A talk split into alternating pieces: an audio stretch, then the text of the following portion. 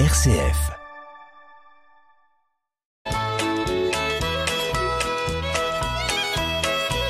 Bonjour à tous, bienvenue dans notre émission Le patrimoine en question. Bonjour Marie-Laure Aucourt. Bonjour Hubert.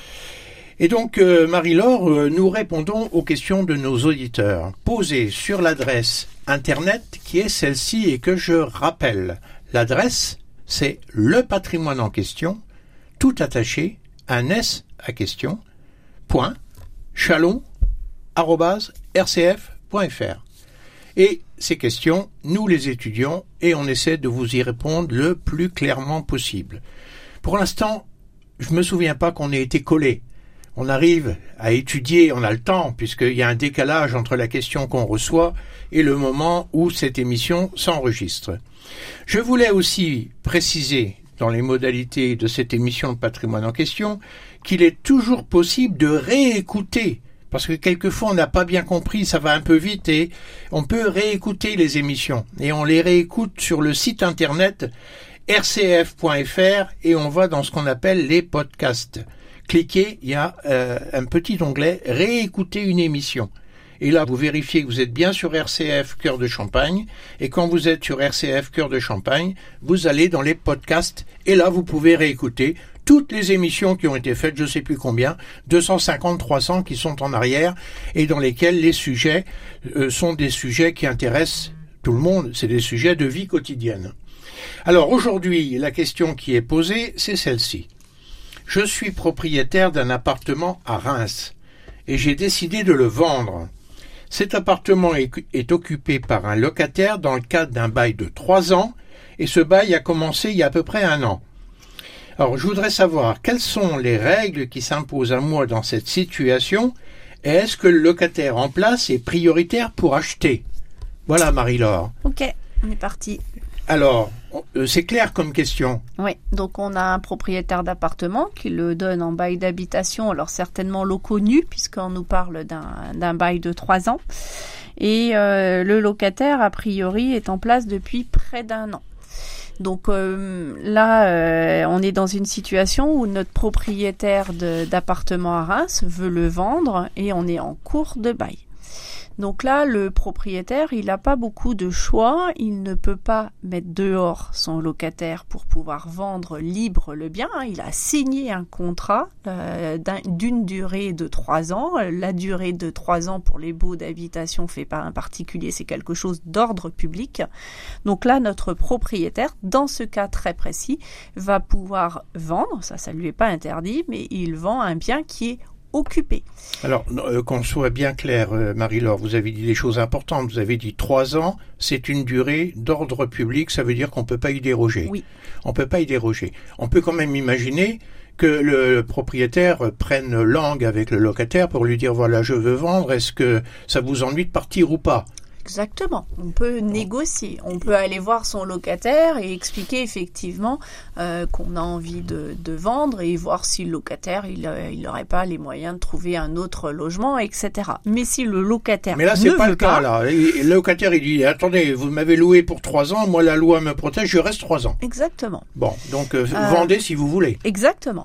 Euh, donc là, notre propriétaire va pouvoir vendre, mais il va vendre, euh, enfin, il va mettre sur le marché un bien occupé. Alors, ça peut intéresser euh, des personnes qui veulent faire de l'investissement locatif. Ils vont acheter un appartement qui est déjà loué et euh, vont encaisser à la place de notre propriétaire vendeur euh, le loyer, etc. Par contre, ils vont pas choisir ni le montant du loyer ni le locataire puisque le bail se poursuit avec la personne en question et aux mêmes conditions euh, tarifaires qui étaient fixées dans le bail d'origine. Mais en général, on sait que quand c'est occupé, c'est moins cher que quand c'est libre. Bien sûr. Hein, il y, a, y, a, une décote. Il y a une décote puisque le bien est occupé et qu'on choisit pas le locataire. Alors, après, le propriétaire, il peut aller voir effectivement son locataire pour voir s'il n'a pas envie de partir. Il peut aussi voir si son locataire n'est pas intéressé pour acheter euh, le bien. C'est la première personne peut-être qu'il faut aller voir pour oui, voir s'il n'a pas envie. à la Tout à fait. C'est pas interdit. Donc, alors on imagine que le locataire veut pas entendre parler de ça. Le locataire dit moi la loi me, me protège, je suis là pour trois ans, je bouge pas et débrouillez-vous si vous voulez vendre. Je veux bien avoir affaire à un autre propriétaire, ça ne me dérange pas. Donc ça c'est euh, ce cas-là. Alors maintenant euh, euh, j'étends un peu la question, je l'élargis.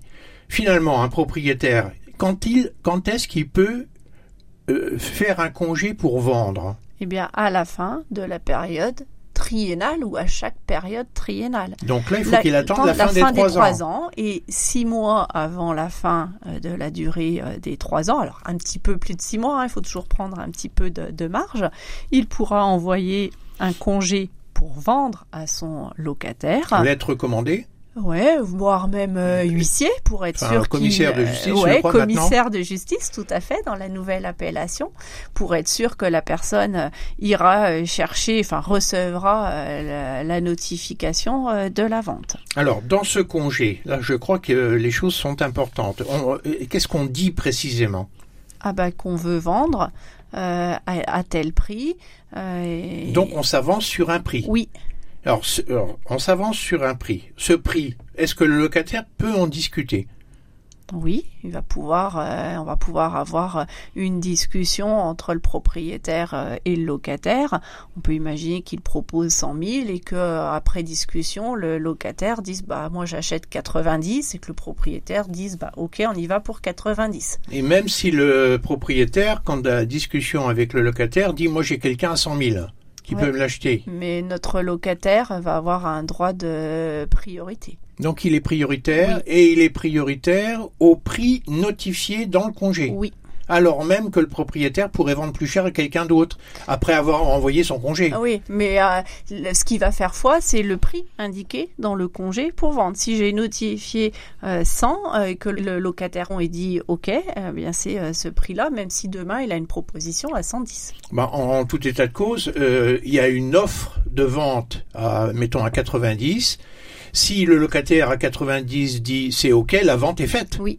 La vente est faite, on peut plus. Alors, la vente est faite. On va après voir le notaire pour signer un compromis. Euh, et peut-être que le locataire va dire, bah moi j'achète, mais il faut que j'aille voir le banquier et ce sera sous condition euh, d'acceptation euh, d'un prêt, enfin que j'ai mes accords de prêt. Alors, on va imaginer le cas le plus favorable. Le banquier dit, ok pour financer 90 000 euros mon locataire. Mhm. Dans ce cas, après on avoir fait le compromis, le délai de réalisation du prêt est là le délai de, de validité du compromis s'achève et on va chez le notaire, on fait la vente. Oui. Bon, ça c'est le cas le plus simple. Maintenant, imaginons que le locataire n'ait pas euh, le prêt euh, qu'il sollicite. Mettons qu'il sollicite un prêt de 70 000 euros pour acheter les 90 000 et la banque lui dit non. Qu'est-ce qui va se passer? Bah, ça là, ça veut dire que le propriétaire va retrouver sa liberté euh, puisqu'il avait notifié un congé pour vendre. Le locataire ne peut pas matériellement acheter, donc notre propriétaire va pouvoir trouver un autre acquéreur. Donc, et il, a, il peut changer le prix. Il avait dit 90 au départ. Alors, c'est là, c'est là où il faudra être prudent, puisqu'on a une, une jurisprudence de la, la Cour de cassation assez récente, hein, qui date de, de mai 2022, donc il y a une petite, enfin une grosse année. Euh, si jamais euh, par rapport à, ce que le propriétaire avait notifié dans son premier congé, si jamais, après avoir euh, vu que son locataire ne pouvait pas acheter parce qu'il a eu un refus de prêt, c'est la situation qu'on évoque, le propriétaire remet le bien en vente et le remet en vente à un prix différent de la valeur initiale mentionnée dans le congé pour vendre. Il faudra qu'il soit très vigilant puisque là, il faudra qu'il renotifie une seconde fois soit par recommandé, soit par commissaire de justice, euh, la, nouvelle vente, enfin le nouveau projet de vente à son locataire. Alors, on peut comprendre euh, qu'ils doivent refaire la procédure si une jurisprudence le dit. En plus, si c'est la Cour de cassation, ça se respecte.